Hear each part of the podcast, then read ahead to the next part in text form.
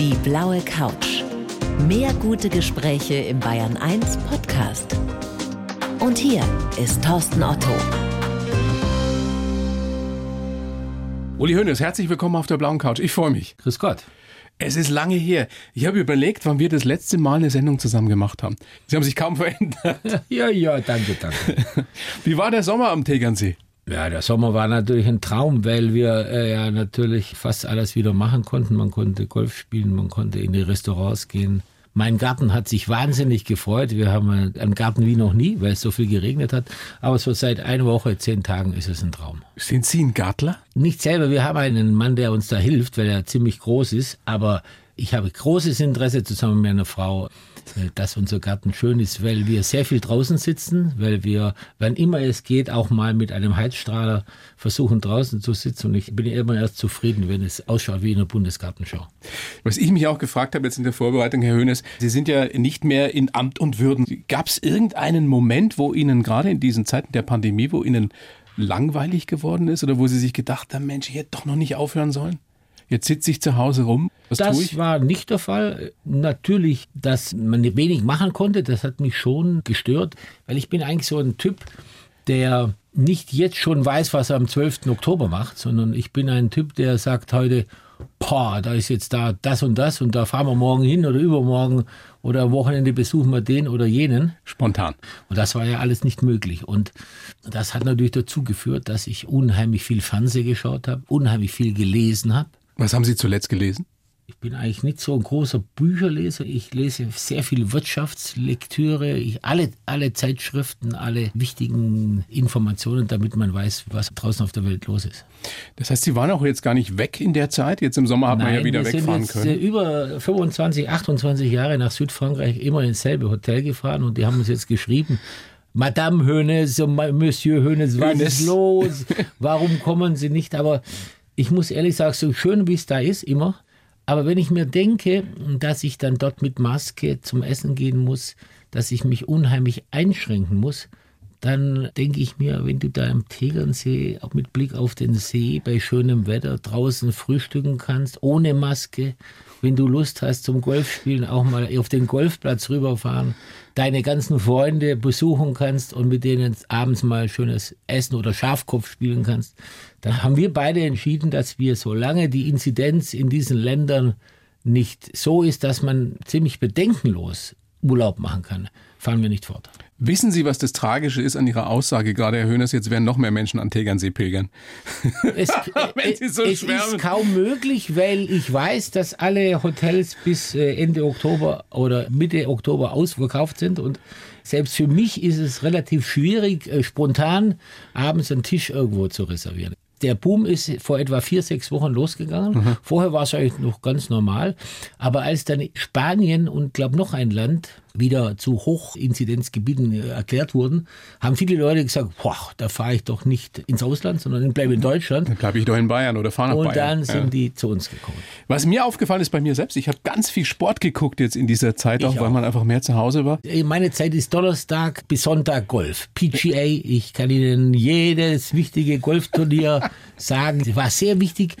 In dieser Pandemie wäre es natürlich tödlich gewesen, wenn nicht der Sport wieder angefangen Stimmt. hätte. Dass man Zverev schauen kann, dass man Fußball schauen kann. Basketball, Euroleague. Basketball, Euroleague. Sie sind doch auch so ein Fan. Ja, unglaublich, unglaublich. Das war traumhaft. Auch jetzt beim Länderspiel äh, Deutschland gegen Armenien habe ich geschaut bis 2-0. 3-0 habe ich gesehen, jetzt ist entschieden und dann habe ich Golf geschaut. Der Hansi Flick möge es mir verzeihen. Ich habe äh, viel Vertrauen in ihn und seine Mannschaft. Wenn Deutschland zu Hause in Stuttgart da mal 2-3-0 führt, dann darf da nichts mehr passieren. Werden Sie immer im Stadion sein, häufig im Stadion Wie sein? immer werde ich alle Heimspiele anschauen.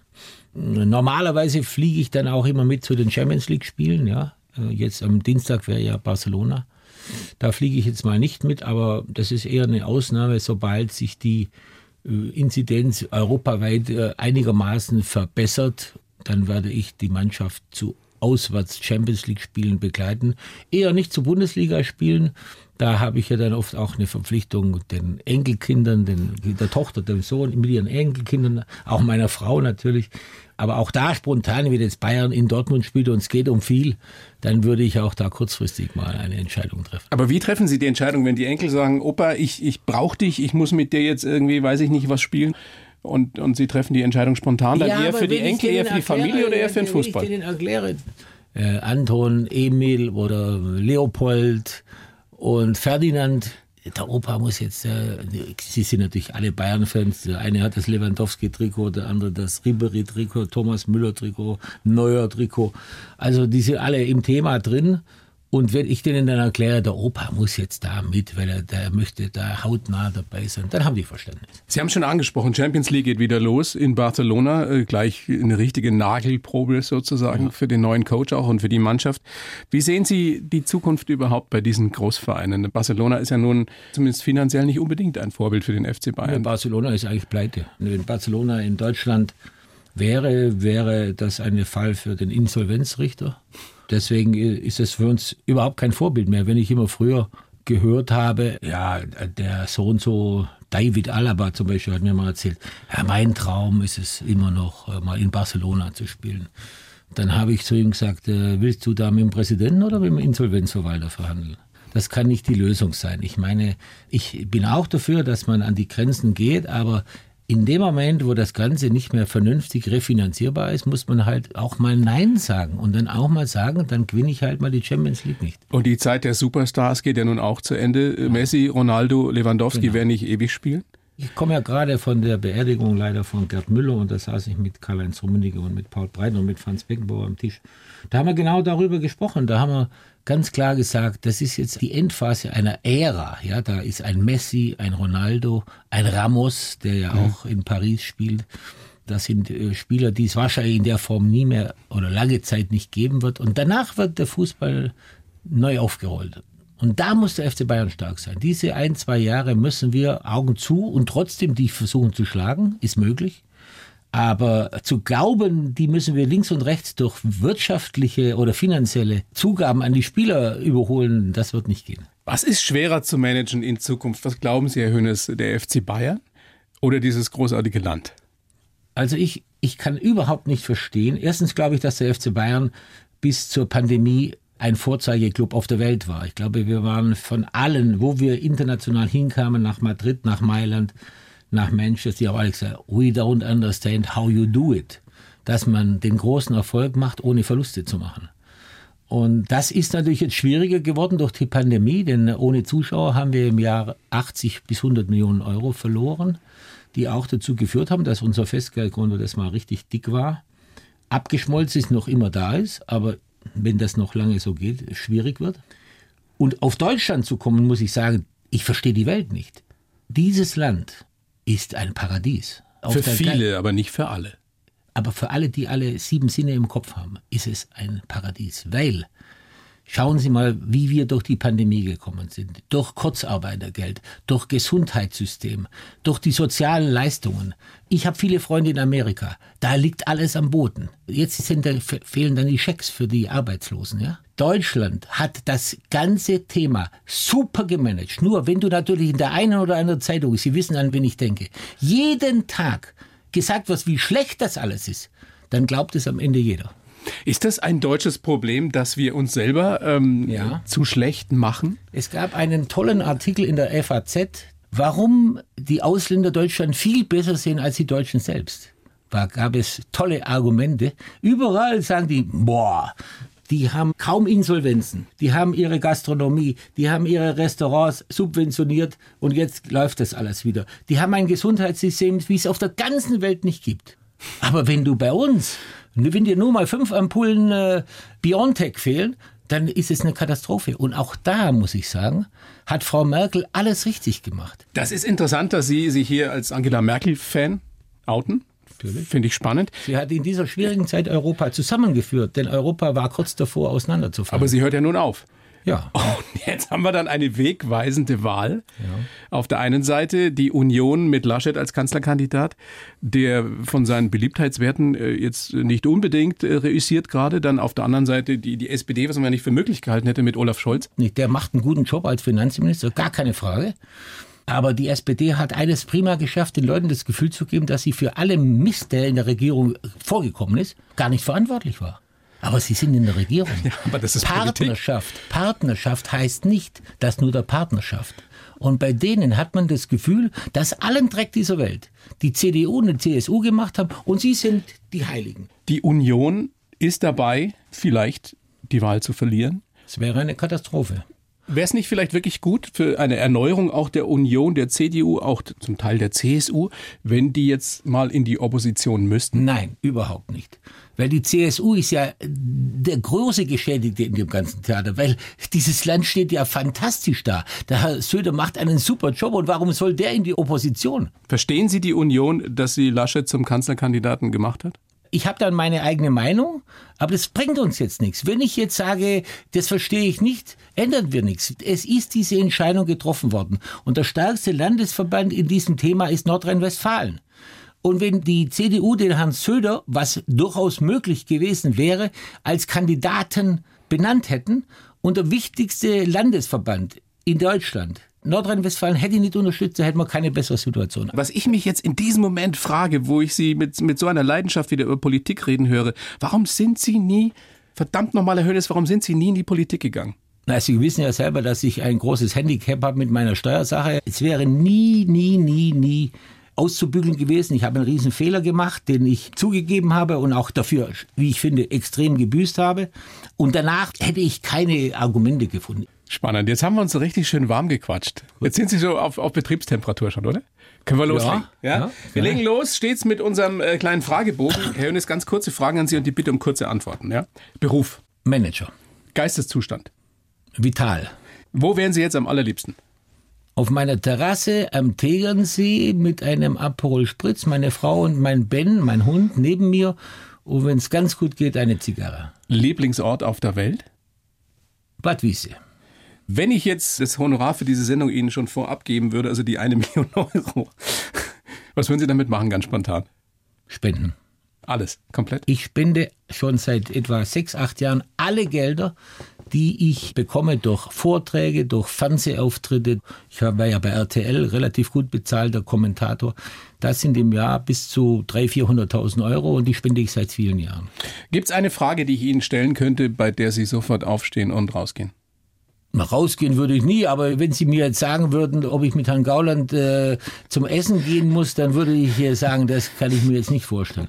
Wir stellen uns jetzt mal vor, Gott säße mit uns hier am Tisch und Sie dürften ihm eine Frage das kann stellen. Ja nur Louis van Gaal sein. Aber welche Frage wäre das? Angenommen, das wäre möglich. Dem lieben Gott eine Frage ja. zu stellen. Ja, den würde ich fragen, warum er es zulässt, dass, sagen wir mal, in Afrika oder in Asien so viel Hunger ist. Dass er die Wohltaten des guten Lebens so ungleich verteilt hat. Dann würde er wahrscheinlich sagen, ich habe euch ja schließlich den freien Willen gegeben. Seid ihr selber dran schuld. Naja, aber die Afrikaner haben nicht den freien Willen. Die haben vom Klima her, von der Situation her einfach nicht dieselbe Chance wie ein Westeuropäer. Haben wir auch lange dazu beigetragen. Ne? Mm, ja, aber das waren unsere Vorfahren und da möchte ich mich jetzt nicht verantwortlich fühlen. Letzte Frage in diesem kurzen Fragebogen, Hönes, beim wem möchten Sie an der Stelle mal bedanken? Haben das noch nie getan oder möchten es mal wieder tun? Na, ich muss mich eigentlich jeden Tag bei meiner Frau bedanken und bei, meinen, bei meiner Familie. Alles Verrückte, was ich so im Leben erlebt habe, inklusive meines Gefängnisaufenthalts, der ja wohl der schwierigste Einschnitt in unserem Leben war. Ich kann Ihnen eine Geschichte erzählen. Also am letzten Tag meiner Haft, am 28. Februar 16, hieß es ja, der Ule Hönes kann dann gehen. Dann kam meine Frau auf die Idee und hat dann gesagt, also wenn mein Mann morgens um 6 Uhr in Landsberg aus dem Gefängnis geht, dann kann man sich vorstellen, wie viele Kameras, wie viele äh, Journalisten, es waren ja auch welche da, ob er nicht um halb eins nachts gehen könnte.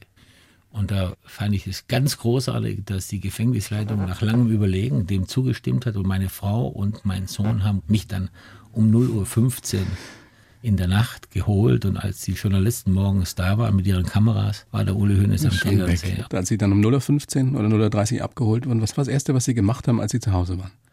Da war eine, das war ganz verrückt, da waren einige Freunde da Und wir haben dann bis 6 Uhr morgens oder 7 Uhr morgens Schafkopf gespielt. Ihr habt echt gleich Schafkopf gespielt. Ja. Weißwurst gegessen, Weißbier getrunken, Schafkopf gespielt. Das ist auch schon wieder fünf Jahre her.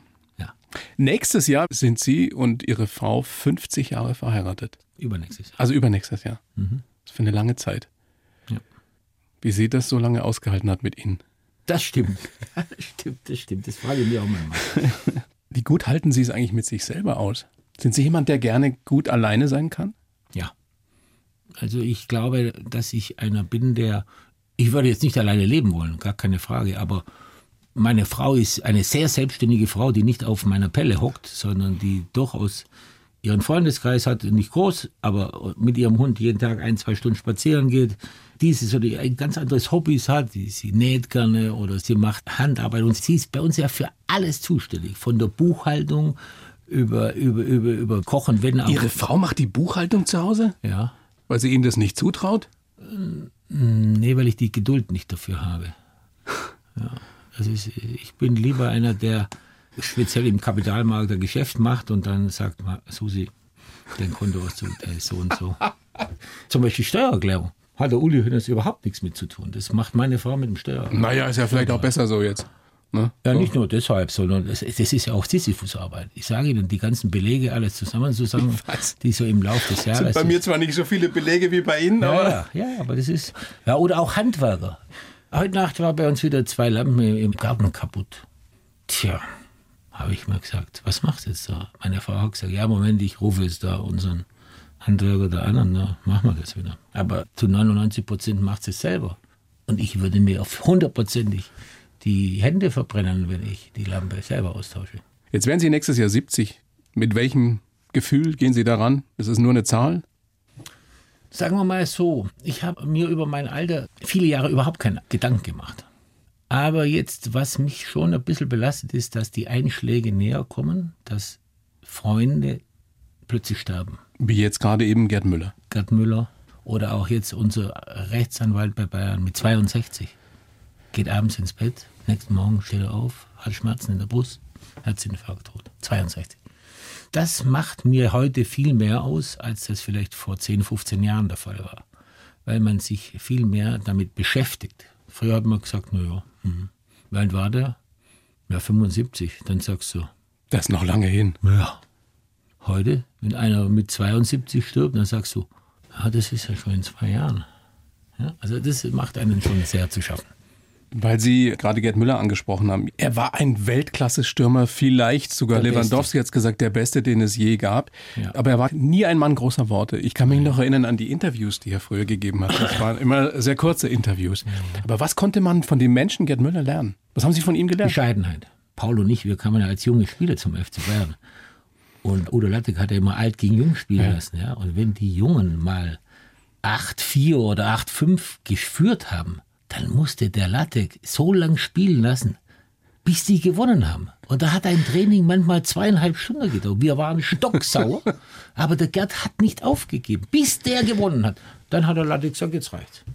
Das war Gerd Müller. Aber, und das hat den ganzen Verein nach vorne gebracht. Einen Menschen zu haben, der immer gewinnen wollte. Das, das Wort Niederlage gab es bei ihm nur im aller, aller äußersten Notfall.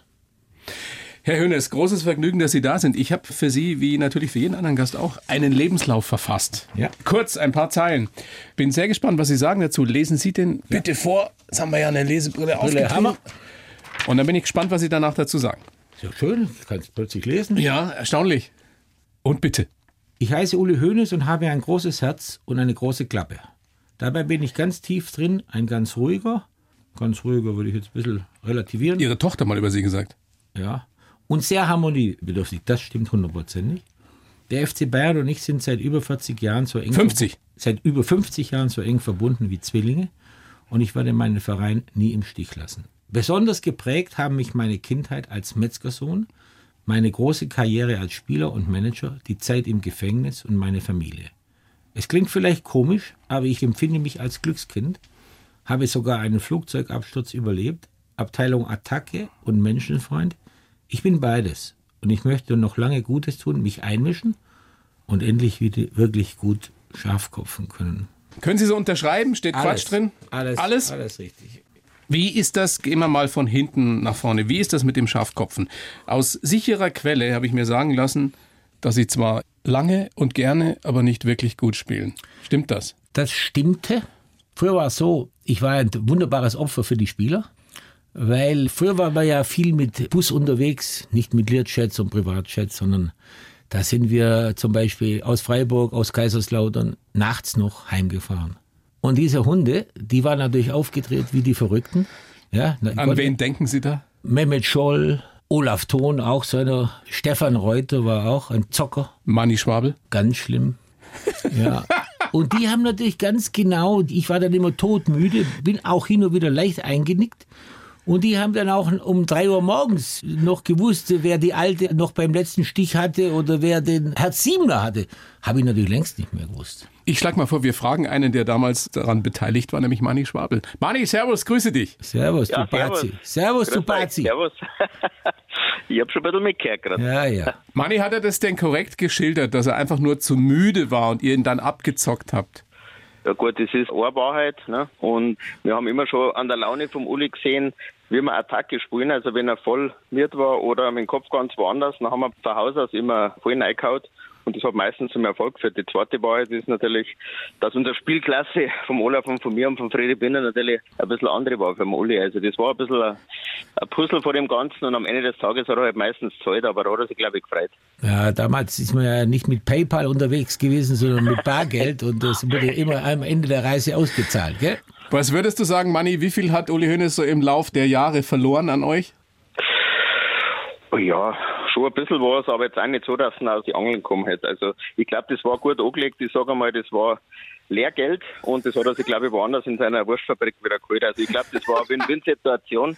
Und vielleicht noch eine kleine Story, wir haben einmal nicht mit Bargeld spielen dürfen, das war unter dem Erich Ribbeck und so habe ich zum Uli mal gesagt, Uli, das kann es doch nicht sein, oder? Dass der Trainer jetzt bestimmt, ob wir aufschreiben oder mit Bargeld spielen. Der Uli gesagt, ja, das kriegen wir schon und so ist dann eigentlich genau gekommen. Manni, wenn wir dich jetzt schon mal dran haben, du kennst den Uli Hoeneß wahrscheinlich wie wenige andere. Wie würdest du den Menschen Uli Hoeneß beschreiben? Der Uli war ein bisschen ein Vorbild für mich. Ich habe mir das immer angeschaut, weil der Uli einfach alles vereint hat. Und zwar sportliches, wirtschaftliches, menschliches und sozial. Und das habe hab ich immer bewundert bei ihm.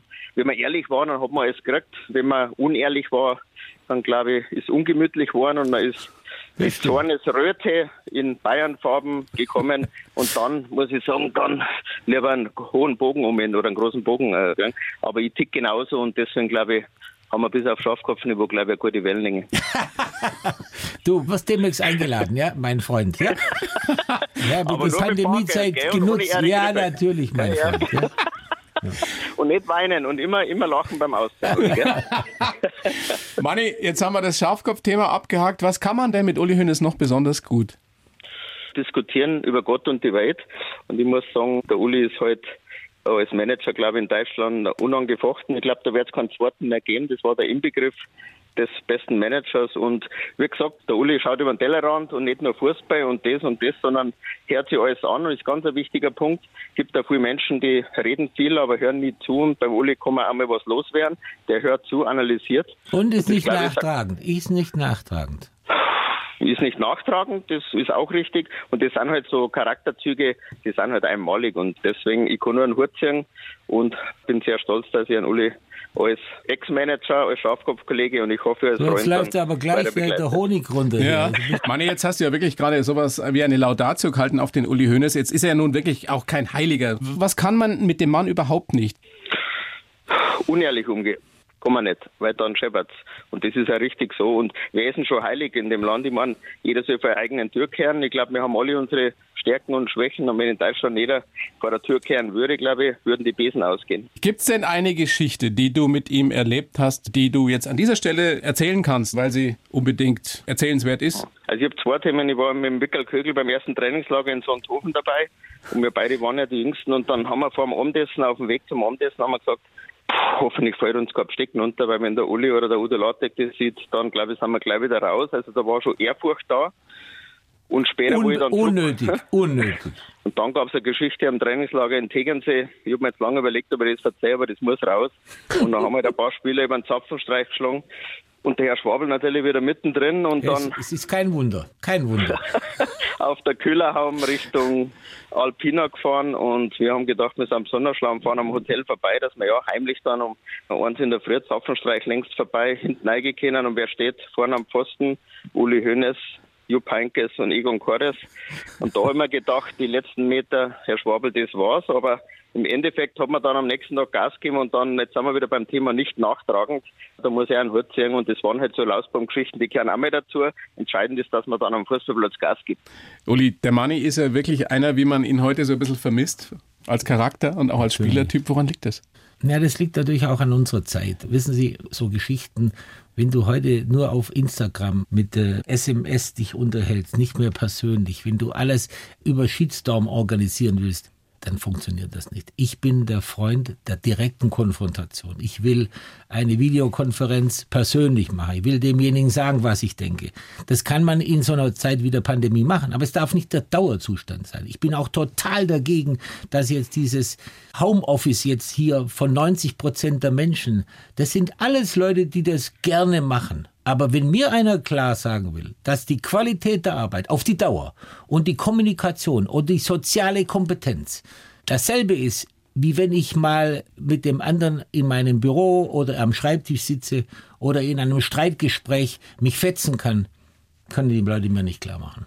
Also, Manni, ich denke und ich bin mir sicher, du hast eine Menge gelernt vom Uli Hoeneß. Wann spielt der jetzt Schafkopf? Wann, wann passiert das? Wann wirst du überprüfen, ob er besser geworden ist? Ich rufe die nächste Woche an. Der Uli äh, wird mich sicher anrufen und vielleicht. Der Jeremis kommt dazu und der Hassan vielleicht mal schauen. Ja. Aber Bargeldnachweis bitte Ja, vorher. Natürlich. Zum Abschluss noch schnell, der Uli hat ja einmal, hat, ich weiß noch, vom Bus heim hat er mal gewonnen gehabt und hat er gesagt, wisst ihr was, Jungs, jetzt habe ich einmal gewonnen, das will ich auch nicht, der hat das in Mannschaftskasse. Das ist die hohe Schule vom Uli Hoeneß gewesen. Manni, schöne Geschichten. Ich bedanke mich sehr bei dir für deine Gerne. Zeit. Ja, alles Gute Gerne. für Haching und bis ganz bald. Dankeschön, wir schöne noch Sendung noch. Eine Zeit für eine Servus. verrückte Geschichte? Ich bin schon da. Eine verrückte Geschichte. Ich weiß nicht, ob da warst du, glaube ich, nicht dabei. Da haben wir gespielt in Freiburg. Ich weiß sicher, es war dabei der Hassan, der Jens Jeremis und noch einer. Und wir haben Schafkopf gespielt. Und der Thomas Linke, der hinter uns saß, dem wollten wir keinen Vertrag mehr geben. Und dann äh, hat der Jens irgendwann im Laufe des Spiels gesagt, Manager, wir hätten noch ein Problem. Was ist mit dem Thomas? Der kann doch seinen Vertrag verlängern. Nein, es ist, die Entscheidung ist getroffen, können wir nicht machen. Dann der nächste, Manager. Komm. Dann habe ich gesagt, pass auf, ich mache einen Deal mit euch. Wenn wir morgen mit 3-0, drei Torunterschied gewinnen, kriegt der Linke einen neuen Vertrag. Wissen Sie, wie wir gespielt haben? 7-0. Ernsthaft? Und Thomas Linke hat einen neuen dabei. Vertrag Ja, selbstverständlich. Undenkbar. Ja, heute. ein Wort, ne? Heute, heute undenkbar. Aber Manni, so Geschichten habe ich in Haing auch schon mal gehabt. Also, danke dir. Sendung noch. Uli, Dankeschön. Servus, Alles Gute. Samstag. Tschüss. Tschüss. Servus. Servus. Genau, Ciao, Manni. Servus, der Teich. Ciao. Das ist natürlich nichts für die Compliance-Regeln. gell? Herr Hönes, ich, ich würde gerne mit Ihnen ein kleines Spiel jetzt machen. Zum Abschluss unserer Sendung, unseres Gesprächs. Und zwar gibt es eine ganz tolle Kinderbuchautorin, heißt Katrin Schäfer. Die hat ein Buch geschrieben, Dasein. Was fühlst du? Und da hat die verschiedene Gefühle illustriert mit, ähm, zeig Ihnen das mal. Also da sind Tiere drauf und da steht ein Gefühl dazu. Zum Beispiel verlegen sein, da sieht man, wie so ein, wie so ein kleiner Igel so verlegen schaut. Oder in einer anderen Welt sein und da sieht man so ein Häschen, das liest. Oder genervt sein, da sieht man so ein, was ist das, eine Eule oder was, Eule, ja. die total genervt guckt. Und Ich würde jetzt Folgendes machen. Ich mische die Karten mal. Ja? Sie ziehen und sagen mir dann spontan, was Ihnen zu dem Gefühl einfällt, was da drauf steht. Okay? Los geht's. Was steht drauf? Das ist ein Häschen, vorfreudig sein. Was fällt Ihnen spontan ein? Vorfreudig sein ist, wenn man vor großen Entscheidungen ist. Vorfreudig sein kann im Fußball zum Beispiel sein, wenn du im Champions League Finale bist und äh, du hast das Gefühl, deine Mannschaft ist stark, wie damals in Wembley, dann würde ich das Häschen wählen. Die Eule, genervt sein. Genervt bin ich von dem derzeitigen Wahlkampf, weil er keiner ist. Verlegen sein. Schöne Sache. Tja, verlegen sein. Kommt das bei Ihnen vor? Ja, natürlich. Natürlich. Natürlich, wenn man vor Persönlichkeiten, äh, mit denen ich ja auch zu tun hat und nicht genau weiß, wie man sich mit denen jetzt austauschen will. Dann, Zum Beispiel? Ja, ich meine, wir haben ja ganz tolle Manager bei uns, da, äh, wie der Tim Höttges äh, von der Telekom. Als man die kennengelernt hat, oder der, der Herr Dies von VW, der leider ja heute so attackiert wurde, völlig gaga, Da ist man am Anfang schon ein bisschen verlegen, weil man nicht weiß, wie die ticken. Das sind Leute, die drei, vier, hunderttausend Menschen beschäftigen. Und mit denen als Uli Hoeneß, der als Metzgersohn aus Ulm kommt, dann auch Martin Winterkorn, über viele, viele hundert Millionen verhandeln, da kann man schon mal verlegen sein.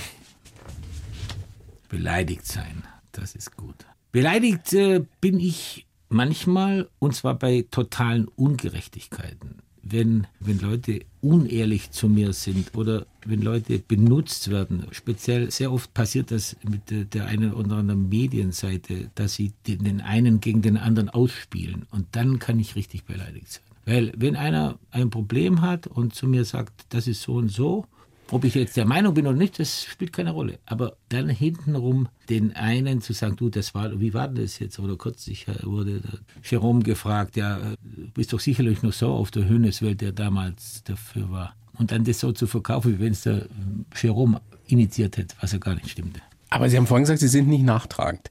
Wenn Uli Hoeneß jetzt beleidigt ist, egal ob ja, bei, bei, was, bei was Medien bin ich schon teilweise, bei Menschen nicht. Ja. Bei Medien schon, weil sie Trends setzen und teilweise auch ganz bewusst jemand kaputt machen wollen. Und dann muss man aufpassen.